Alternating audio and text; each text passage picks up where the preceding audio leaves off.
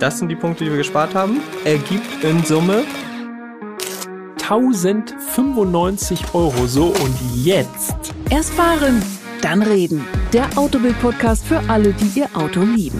Die beiden Redakteure Jan und Peter schnappen sich ein Auto, testen es ausgiebig und gehen anschließend ins Detail. Was hat ihnen beim Fahren besonders gut gefallen und was hat sie genervt? Das alles hört ihr in Erst fahren, dann reden und damit herzlich willkommen von meiner Seite aus. Äh, Mein Name ist Peter Fischer. Äh, Zu Teil 2 unserer Seat Leon Folge. Und mir gegenüber sitzt selbstverständlich mein lieber Kollege Jan Götze. Hallo Jan. Hallo Peter, hallo liebe Zuhörerinnen und Zuhörer. Auch ich bin wieder mit von der Partie. Wie sollte es anders sein? Und äh, ja, Folge 27, Teil 2. Für alle, die den ersten Teil noch nicht gehört haben, würde ich empfehlen, das solltet ihr jetzt nachholen. Handy raus, direkt mal Einmal zurückspringen. zurückspringen, sich Ja. das, diesen Teil nochmal gönnen und dann hier wieder einsteigen, denn dann passt das auch vom Übergang.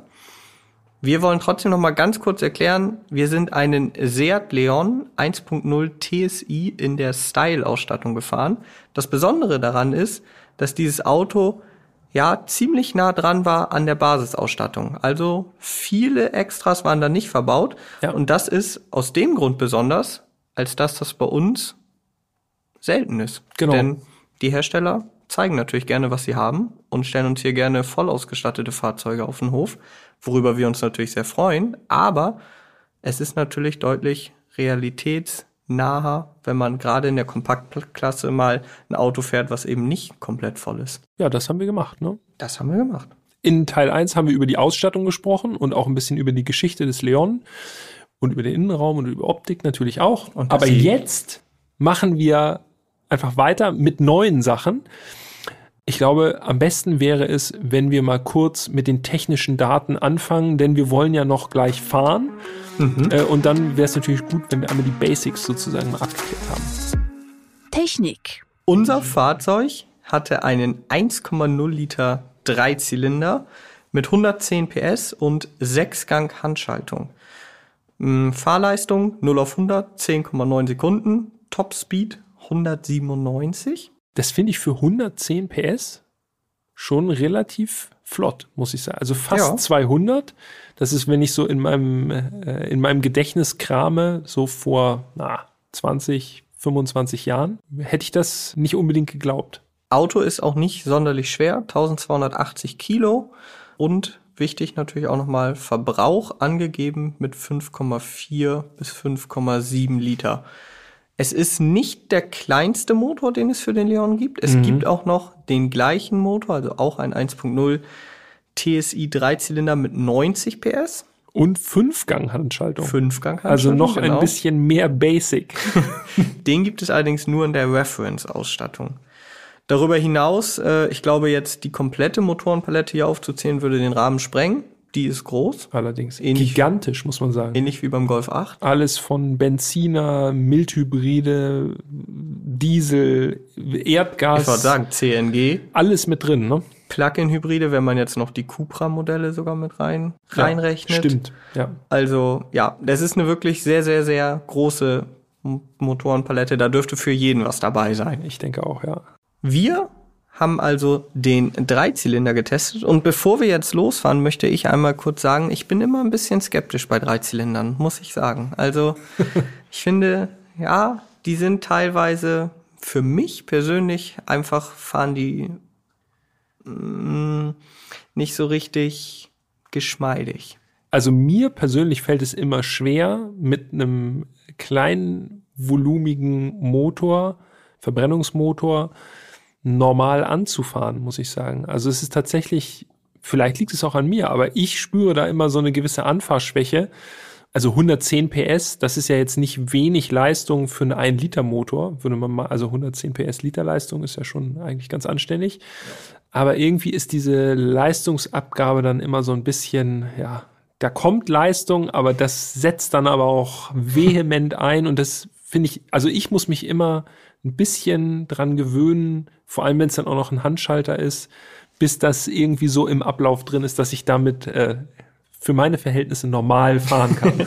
Ja, das stimmt. Aber bevor wir jetzt da zu weit abschweifen, würde ich sagen, beziehen wir uns erstmal auf das Auto und vielleicht ist es ja beim Leon ganz anders. Wer weiß. Aber das allererste, was man in der Hand hat, bevor man überhaupt nur ans Fahren denken kann, ist natürlich der Schlüssel.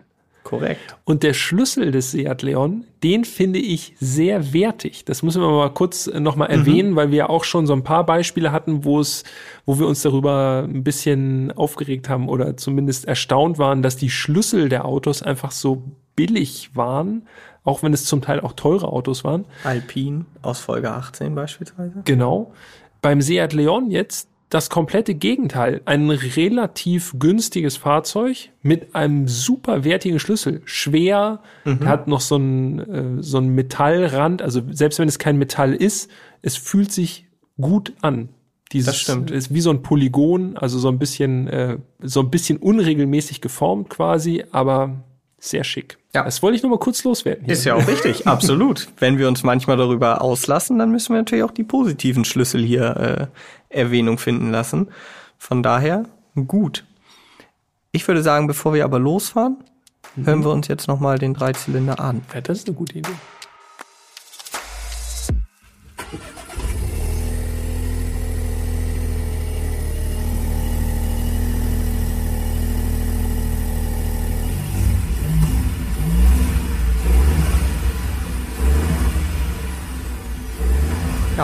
Also Das ist er. Das ist er. Hohe Leerlaufdrehzahl, wie ich finde. Schnattert ein bisschen. Es ist eine schöne Abwechslung, mal wieder einen Handschalter zu fahren, denn die wenigsten Testwagen sind heutzutage noch Handschalter. Ja. Ich meine, klar, hat natürlich auch viel mit Plug-in-Hybrid und Elektro zu tun. Die gibt's halt einfach gar nicht mehr als Handschalter. Ähm, aber fahren wir halt einfach nicht so häufig. Deshalb bin ich immer, ich mag sowieso Handschalter, wie ihr vielleicht schon aus der einen oder anderen Folge wisst. Ist cool. Ist selten, aber cool. gerade bei so einem kleinen Motor zumindest die Erwartung, dass es sich ein bisschen geschmeidiger fahren lässt als zum Beispiel mit einem DSG. Mhm. Ja, das stimmt. Ich mache es jetzt mal komplett ungewöhnlich. Ich fasse jetzt Oh. einfach in einem Satz zusammen, wie mein Fahreindruck von dem Leon war. Und dann ist die Folge vorbei, oder was? Nee. Nee, und dann kannst du deinen erstmal, deinen Fahreindruck von mir aus auch in 20 Sätzen nennen. Ja. Und dann gehen wir nochmal auf die einzelnen Punkte ein. Los geht's. Fahren. Ich sag unspektakulär, aber gut. Das Ja. wäre mein Ja. Fahreindruck. So, also das ist finde ich so das, was beim Fahren mit dem Leon auffällt. Er fährt komfortabel und gut, einfach Unspektakulär. so. Ja, ich finde es halt nicht spektakulär, damit zu fahren. Also gebe ich dir in gewisser Art recht, was den Ablauf angeht. Ich fand es tatsächlich erfrischend. Ich hatte so richtig so ein Flashback, irgendwie Autofahren vor, ich sag mal, 20 Jahren. Was jetzt nicht heißt, dass der Leon irgendwie sich hakelig fährt oder irgendwie nicht so perfekt wäre oder so. Nicht falsch verstehen, sondern es war noch so richtig Mm, ich habe mich so richtig gut ins Auto eingebunden gefühlt und gerade auch, dass der, dass der handgeschaltet ist und so. Es fuhr sich natürlich alles modern, aber es war irgendwie Autofahren, so wie ich mir das zumindest so vorstelle oder wie das für mich so muss Autofahren eigentlich sein, wenn das jetzt nicht nicht super übertrieben irgendwie Sportwagen sind oder so, sondern so fährt sich ein gutes Auto für mich. Ja, aber das würde ja unspektakulär bedeuten. Ja, genau. Von daher sind wir uns da ja mehr oder weniger einig. Ich würde noch mal gerne auf den Motor eingehen. Mm, Was die Kraft angeht oder die Leistung, würde ich sagen, sind diese 110 PS absolut ausreichend. Also auch auf der Ja. Autobahn. Ich bin längere Strecken damit gefahren. Mm, Der Motor dreht nicht unangenehm hoch. Er ist kräftig, auch zum Überholen. Ich habe sogar laut Tacho über 200 damit geschafft, also Werksangabe getoppt. Mhm. Und das trotz Winterreifen, ne? Trotz Winterreifen, genau. Das war alles super, aber, und jetzt komme ich, das, was wir eingangs gesagt haben über Dreizylinder im Generellen, das muss ich leider hier auch wieder anmerken. Ich bin trotzdem kein großer Fan, auch nicht von dem Dreizylinder im Leon. Ich finde, die fahren sich halt so ein bisschen, mh, ja, unrund ist einfach das falsche Wort, aber gerade beim Anfahren, das hattest du ja schon mal gesagt, oder auch der Ganganschluss nach dem Gangwechsel, da hat man immer das Gefühl, dass der, also dass der Motor so ein, so ein Turboloch hat. Also Mhm. kommt nicht so richtig wieder in Fahrt. Dann plötzlich aber ganz ordentlich, wenn dann gefühlt der Turbo reinhaut, so. Es ist irgendwie so ein bisschen unharmonisch. Ja, um harmonisch zu fahren, muss das Drehzahlniveau angepasst werden und zwar nach oben. Und dann passiert eigentlich das, was der Dreizylinder verhindern soll, nämlich dann verbraucht er halt mehr, ne? Genau. Das ist es halt auch noch. Und das muss ich dann auch wieder leider negativ anmerken. Also auf meiner Strecke 300 oder 350 Kilometer in Summe hat der Wagen durchschnittlich 9,2 Liter verbraucht. Was hast du getan? Ja, wie gesagt, ich bin natürlich auch auf der Autobahn 200 gefahren, das will ich ja auch gar nicht verheimlichen. Aber es ist schon ganz schön viel drüber, ne? wenn man überlegt, dass die Werksangabe 5,7 Liter ist. Und so geht es mir, also vielleicht liegt es auch an mir, so geht es mir halt häufig mit diesen kleinen Dreizylindern. Genau das, was sie ja eigentlich machen sollen, Sprit sparen, machen sie nicht. Ja, stimmt. Wir haben ja auch einen Dauertester VW T-Cross, den mit äh, DSG und da ist mir das auch schon mal aufgefallen, dass man den, also den kann man sparsam fahren. Dann ist es im Rahmen, würde ich sagen. Dann passt alles. Dann ist man irgendwo so bei, ich weiß nicht, vielleicht so bei sechs Liter oder so. Wenn man ihn auch nur ein bisschen schneller fährt, dann geht der Verbrauch gleich sehr hoch. Ich habe allerdings noch mal ganz kurz nachgeschaut, denn ich bin den gleichen Motor auch im Seat Leon schon mal gefahren. Das war allerdings mal im Sommer, also auf anderer Bereifung. Und da bin ich auf der Langstrecke, also Autobahn, bin ich unter sieben Liter gefahren. Okay. Also es war A7 mit vielen Baustellen, 80 und so weiter.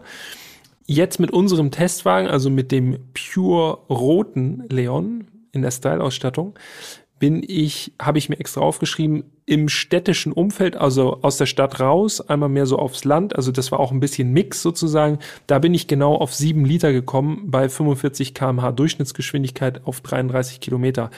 Ja, ist jetzt nicht wenig. Für die Stadt, finde ich, ist es aber noch im Rahmen. Ja, ja, gedehntes Jahr von meiner Seite. Ja, Aber dafür muss man sagen, auch auf der Langstrecke ein sehr komfortables Fahrzeug. Also mag Mhm. durchaus auch an den äh, vermeintlich kleinen Rädern liegen mit großem Querschnitt. Aber es ist angenehm leise, auch bei höheren Geschwindigkeiten. Man sitzt gut, das haben wir schon im ersten Teil ausführlich behandelt. Und das Auto ist wirklich absolut langstreckentauglich. ja.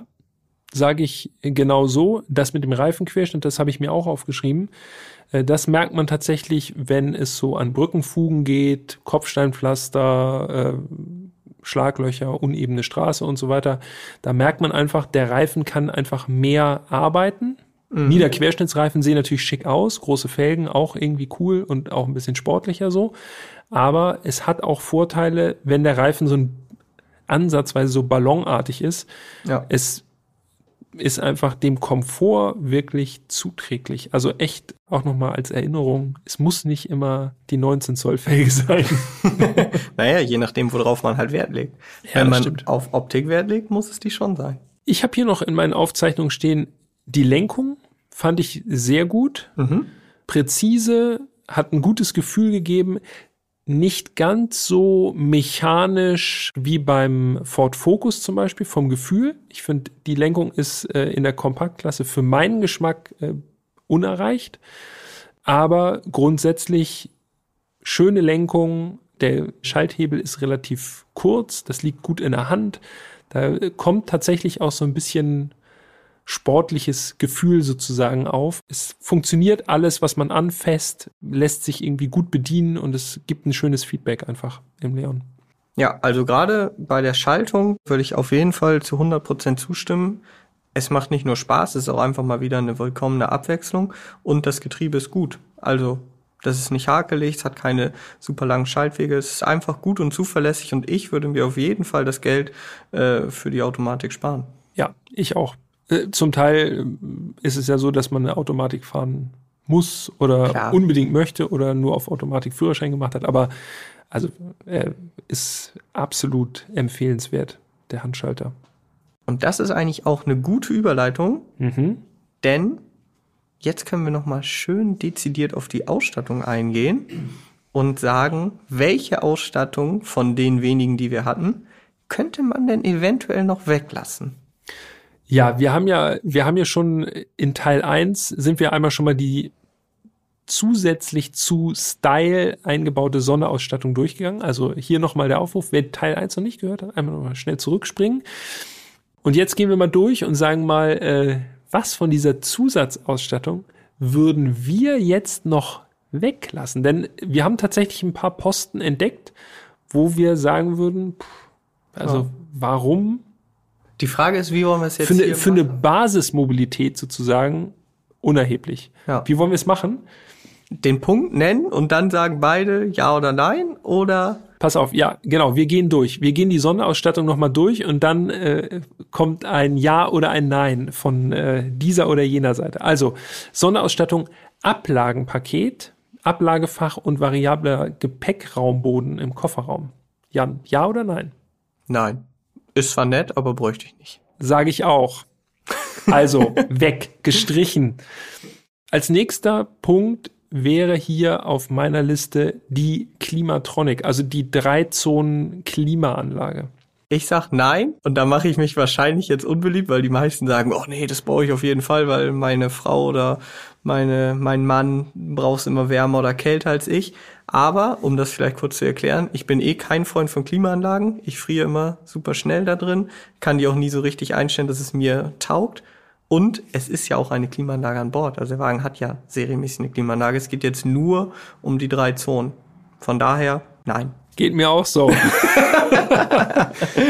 ich würde allerdings auch, also Klimaanlage finde ich grundsätzlich schon mal ganz angenehm im Auto, gerade im Sommer. Aber ganz ehrlich, wenn es im Sommer so heiß ist, dass ich wirklich dringend eine Klima, also im Winter, Herbst und Frühjahr brauche ich keine Klimaanlage. Kann ich das Fenster ein bisschen aufmachen und dann läuft das. Also jetzt im Winter nicht, aber brauche ich nur die Heizung. Aber im Sommer, also ganz ehrlich, da reicht mir auch eine normale Klimaanlage, äh, wenn man jetzt davon ausgeht, wir wollen jetzt nicht das Budget irgendwie überziehen. Ne? Ja. Also von daher gestrichen. Wir sind nee. aber auch rigoros, ne? Zwei Ausstattung, beide gestrichen. Alles weg damit. Nächster Punkt, Licht- und Sichtpaket. Dazu gehören Regensensor, Innenspiegel automatisch abblendend, Lichtsensor, automatische Fahrlichtschaltung, Coming Home und Leaving Home. Jan? Ja, auf jeden Fall. Also alle Punkte, die du gerade genannt hast, sind, finde ich, wichtig. Also automatische Lichtsteuerung wichtig, Regensensor für mich wichtig und vor allen Dingen der automatisch abblendende Innenspiegel auch wichtig. Ja, ich muss gestehen, ich bin hin und her gerissen. Ich bin immer noch, äh, also ich kann das alles selber. Aber bist du dann das erste Mal derjenige bist, der hier bei Dunkelheit ohne Licht fährt und ich dann von hinten Lichthupe machen muss? Könnte sein. Also von daher, aus Vernunftsgründen würde ich auch dazu tendieren, also vor allem Innenspiegel automatisch abblenden. Das ist schon, mhm. gerade auf längeren Autobahnfahrten in der Nacht, ist das einfach schon ein Luxus, den man sich gönnen kann. Wer noch ein älteres Auto hat, mit ähm, diesem Genau, mit diesem Umstellgnubbel da unten, der weiß, wovon wir sprechen. Genau. Ein Haken dran am Licht- und Sichtpaket kommen wir zum Wireless Full Link Connectivity, kabelloses Android Auto und Apple CarPlay. Hm. Ja, dazu ist natürlich jetzt die Frage, funktioniert das auch? Wenn es funktioniert, würde ich sagen ja, weil ich CarPlay fast ausnahmslos nutze. Allerdings hat, wie gesagt, bei meinem Test, ich habe alles probiert, äh, ja. nicht habe ich es nicht zum Laufen bekommen. Nicht hingehauen. Von daher, ja, wenn es nicht läuft, brauche ich es nicht. Wenn es läuft, würde ich es nehmen. Ja, so geht's mir auch. Also Apple CarPlay äh, für iPhone-Nutzer zumindest und Nutzerinnen absolut essentiell in modernen Autos. Von daher würde ich da auch mal einen Haken setzen. Mit der Hoffnung verbunden, dass es dann irgendwie läuft. Genau. Dann haben wir das Winterpaket, bestehend aus Lenkradheizung, beheizbaren Scheibenwaschdüsen und Sitzheizung vorne?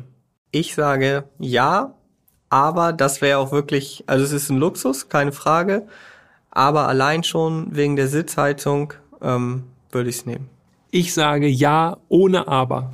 Ist einfach tatsächlich, also Für mich gerade die Lenkradheizung, muss ich, also jetzt Echt? richtig warmduschermäßig, ja. Krass. Muss ich sagen, also gerade wenn es draußen frisch ist und man so irgendwie sich dann so ins Auto reinsetzt und dann zack, Lenkradheizung, das ist schon echt schön, muss ich sagen. Ja, ich finde es auch schön, aber ich finde da Sitzheizung tatsächlich noch wichtiger. Aber ja, Ja, hier in Norddeutschland, ne? Muss eine Sitzheizung und Lenkradheizung ist eigentlich schon. ja, also Leute, die uns in Südfrankreich hören, sagen, pff, brauche ich nicht. genau. Nehmen die Klimatronic. äh, ja, also Winterpakete hat einen Haken dran. Dann haben wir hier noch das Virtual Cockpit, also die digitalen Instrumente. Ja, 10,25 Zoll ist auf jeden Fall, sieht cool aus. Hat auch super viele Darstellungsmöglichkeiten. Ja. Ne? Ich Mhm. habe jetzt nicht gezählt, aber es sind bestimmt sechs oder sieben irgendwie so. So wie auch beim Cupra Formentor. Genau, ja. Da kann man wirklich nach Lust und Laune jeden Tag einfach eine andere, eine andere Darstellung wählen. Also eigentlich schon ganz cool, muss ich sagen. Ja, ganz cool, aber ich würde es weglassen. Ich bin ein Freund von analogen Instrumenten, da kann man auch die Geschwindigkeit ablesen. Und wie würdest du mich einschätzen? Auch so. Ja. Ein bisschen kennen wir uns ja jetzt Also- doch schon. Also Virtual Cockpit ist auch weg. Witsch. Wir vertrauen auf schönen Tacho und Drehzahlmesser mit Nadeln. Okay, und dann haben wir noch einen Punkt äh, bei der Sonderausstattung, die Verlängerung der Herstellergarantie um drei Jahre oder maximal 100.000 Kilometer. Das würde ich nehmen. Ja, würde ich auch Würde nehmen. ich drin lassen. Einfach für den Seelenfrieden schon, ne? Damit man weiß, man muss sich um nichts kümmern, wenn doch mal was ist. Können wir jetzt äh, zusammenrechnen, wie viel wir gespart hätten? Ja, sicherlich. Kann Hast du das? Du hast nämlich die aktuellen Preise noch mal rausgesucht, Ja, ich muss hier mal. mal dankenswerterweise. ich schau mal ganz kurz nach. Denn wir sparen ja jetzt bei, in Anführungszeichen, unserer Konfiguration, sparen wir dann ja natürlich, ich würde mal so überschlagen, da sparen wir bestimmt, na, Ich hol den also Rechner geht, raus. das geht in Richtung 1000 Euro, würde ich fast Ich sagen. den Rechner raus. Für das Ablagenpaket sparen wir 225 Euro. Ja. Für die Klimatronic sparen wir 400 Euro. Guck mal. Für das Virtual Cockpit festhalten 470 Euro. Ja, bitte. Das sind die Punkte, die wir gespart haben. Ergibt in Summe 1095 Euro. So, und jetzt sage ich, was ich mit diesen 1095 Euro in unseren Leon eher reinstecken würde. Und das ist ganz einfach. Ich bin nämlich 19 Zoll. schöne 19 Zoll, genau. Eben noch gesagt, richtig, richtig super komfortabel. ich nehme die 19 Zoll. Nein, nein, nein, nein. Nee, äh, die 16 Zöller fand ich, äh, fand ich überzeugend, sahen auch gut aus für meinen Geschmack. Also war jetzt auch nicht übertrieben klein, die Räder. Nee, ich würde folgendes machen. Ich würde 950 Euro nehmen von diesen 1095 und die würde ich in einen anderen Motor stecken, nämlich in den 1,5er Benziner mit 130 PS. Der hat dann auch noch 6-Gang Handschaltung, ist ein Vierzylinder, der bekannte 1,5 äh, Liter Vierzylinder aus dem VW-Konzern. Und den Motor kenne ich und äh, der ist für mich in Ordnung. Den würde ich nehmen. Ja, und jetzt kann ich Bumm. dazu nur sagen, würde ich genauso machen. Also ich finde wirklich, dann ist das Auto rundum gelungen. Also Ja. ja, mit dem Vierzylinder, der ist ein bisschen laufruhiger, verbraucht auch bei schnellerer Fahrt ein bisschen weniger. Würde ich genauso machen. Kann ich nicht mehr zu sagen. Gebongt. Ja, können wir so einbongen. Ja, das ist doch gut. Sind wir uns wieder mal einig? Der ist schon fast langweilig, ne? Ja, aber irgendwann werde ich einfach dagegen schießen und einfach anti sein. Keine Sorge. Ich alles Keine total Sorge. kacke. Aber in diesem Fall muss ich sagen, ja. Also Leon, gutes Gesamtpaket, Style-Ausstattung, hat schon so viele sinnvolle Sachen an Bord. Also da hat wirklich jemand bei Seat äh, Ja. sich die Ausstattungsliste gut angeguckt und wirklich ein äh, gutes Paket geschnürt, kann man sagen.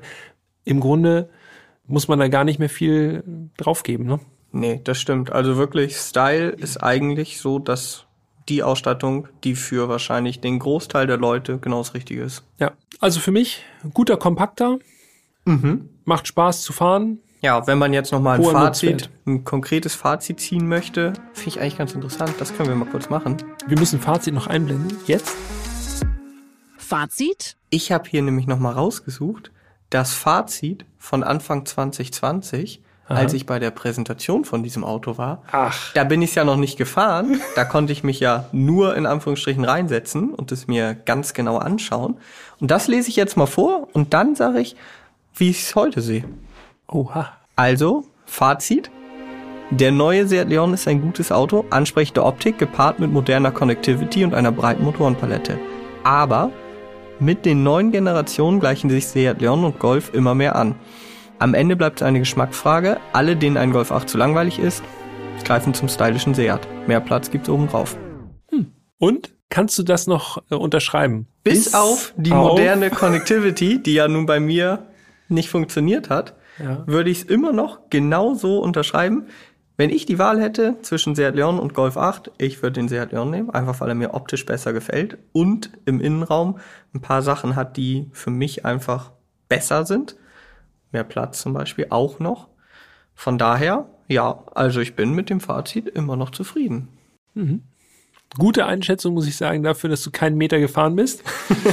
ja, mir wird's äh, genauso gehen. Also ich finde den Leon äh, auch schöner als den Golf, so vom Design jetzt nochmal gesehen. Und äh, gerade der Innenraum, den finde ich doch nochmal deutlich äh, ansprechender als im Golf 8, äh, der da so komische Plastikgeschichten hat, um diese beiden Monitore so zu kombinieren. Äh, Also Instrumente und äh, Zentralmonitor. Das ähm, finde ich, ist im Leon deutlich schöner gelöst. Und da guckt man ja eigentlich dann immer drauf, wenn man im Auto sitzt. Absolut. Und um das Ganze jetzt noch abzurunden, ich fand es auch richtig cool, mal so ein, ja, spartanisch ist jetzt ja übertrieben, aber ein nicht voll ausgestattetes Auto testen zu können. Also an dieser Stelle einfach nochmal vielen Dank an Seat und ganz speziell an Dennis. Ja, es hat aufgezeigt, dass man viele Ausstattungen vielleicht auch gar nicht unbedingt braucht. Natürlich ist es nice to have, aber wirklich brauchen tut man jetzt zum Beispiel eine Rückfahrkamera nicht. Ja. Wir konnten ja auch so einparken Das stimmt. beispielsweise. So, und das ist immer, finde ich, cool zu sehen. Und dafür war dieser Test von dem Seat Leon perfekt. Mehr brauche ich nicht sagen. Ja. Vielen Dank fürs Zuhören. Es hat wie immer Spaß gemacht, das mit dir einmal hier nochmal durchzuexerzieren, Jan. Wir hören uns ja schon in einer Woche wieder, ne? Genau, in einer Woche. Und dann gibt's auch wieder ein ganz besonderes Auto. Mit vielen, mit ein paar Zylindern mehr als unser Aber Seat in der Leon. gleichen Fahrzeugklasse. Ah. Okay, alles klar. Also, äh, ja, bis nächste Woche. Bis nächste Woche. Vielen Dank. Ciao, ciao. Tschüss.